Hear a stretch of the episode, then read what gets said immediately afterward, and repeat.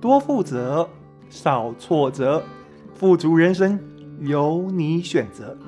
欢迎你收听火星爷爷的听故事学负责。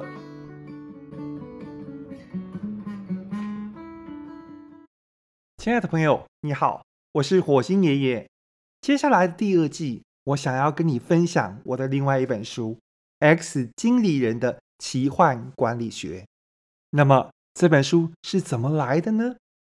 一切都要从一头大象走过办公室说起。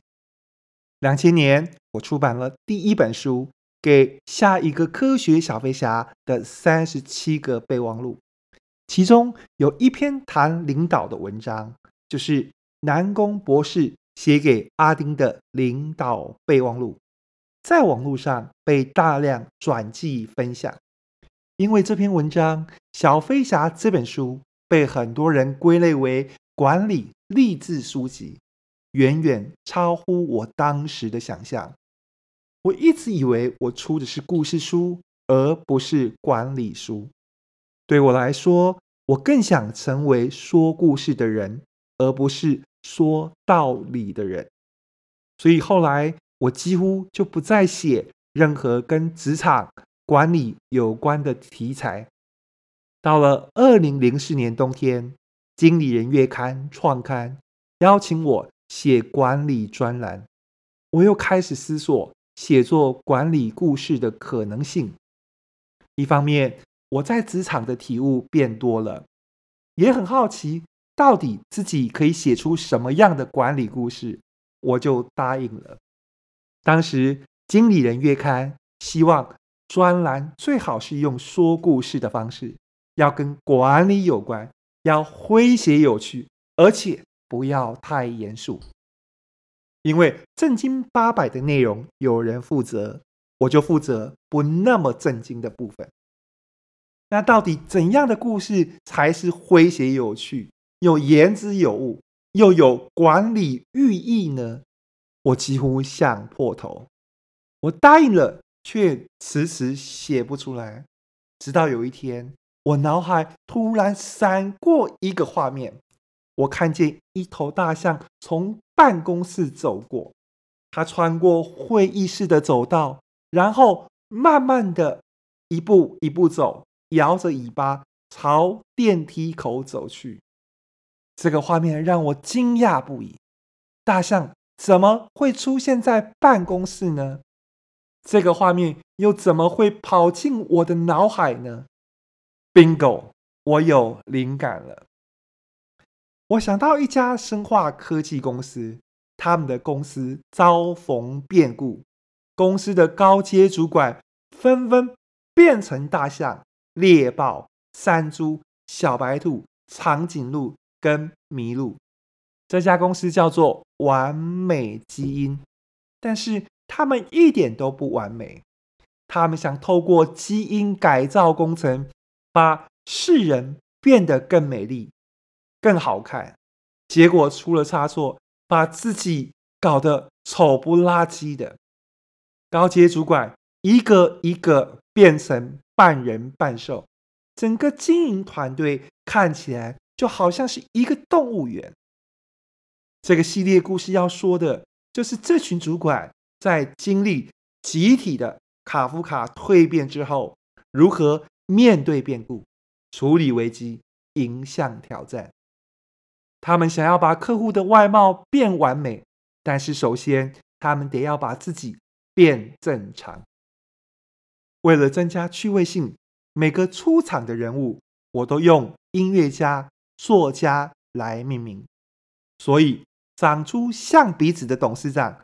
叫贝多芬，有豹纹的总经理是李斯特，长出兔耳朵的财务长是莫扎特，有猪鼻子的研发副总是舒伯特，脖子长得跟长颈鹿一样长的是行销副总波特莱尔，有鹿角的业务副总是维瓦蒂。随着出场的人物增加，连 NBA 的欧尼尔、詹姆斯，我都用上。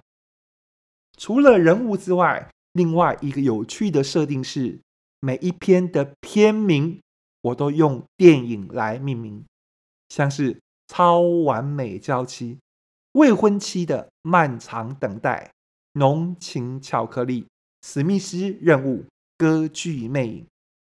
就在这样的设定下，我用一个月一篇的速度开始写完美基因公司的故事。我不是管理达人，但是我上班跟过一些老板，也带过一些人，有一些心得跟想法。我把自己的职场经历、体验到的、观察到的放进故事里面，尽量说有趣的故事，不讲难懂的道理。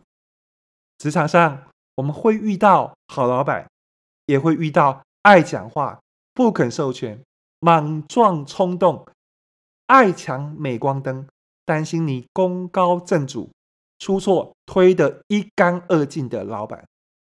至于同事或者部属，我们会碰到干练的、乐于助人的，也会遇到机车的、难以配合的、爱八卦的、玩弄政治的、拿鸡毛当令箭的。跟这些人工作，我们会愉快。会委屈，会不平，会一肚子大便，出口成脏，脏兮兮的脏。但是不管如何，我们都要在其中找到舒服的姿态，以及安身立命之道。上面说的那些情况，在完美基因公司通通出现过。虽然人物跟故事是虚构的，但其中的情感教训。却是无比真实。虽然是虚构的管理寓言，却更像是办公室里的真人实境。这一系列故事在《经理人月刊》连载一年后，又在《Career》杂志连载了快两年。在写作过程中，很多网友给我许多回应。很多人对于故事中许多角色愿意面对错误。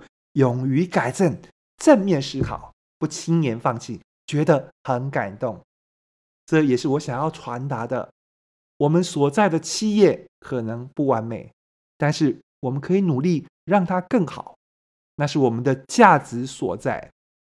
写作这个系列故事，另外一个转折是，我本来以为主角是董事长贝多芬，后来才发现主角变成了。会计主任福楼拜，更意外的是，我也像故事中的福楼拜，离开职场，出来创业当讲师。为了出书，我还画了几篇插画，让其中的几则故事有一张类似电影海报的插画。我衷心期待每个受过伤、奋斗过的企业战士。都能在这些故事当中找到安慰。那么，下一集我们就正式开始，欢迎你继续收听，我们下期见。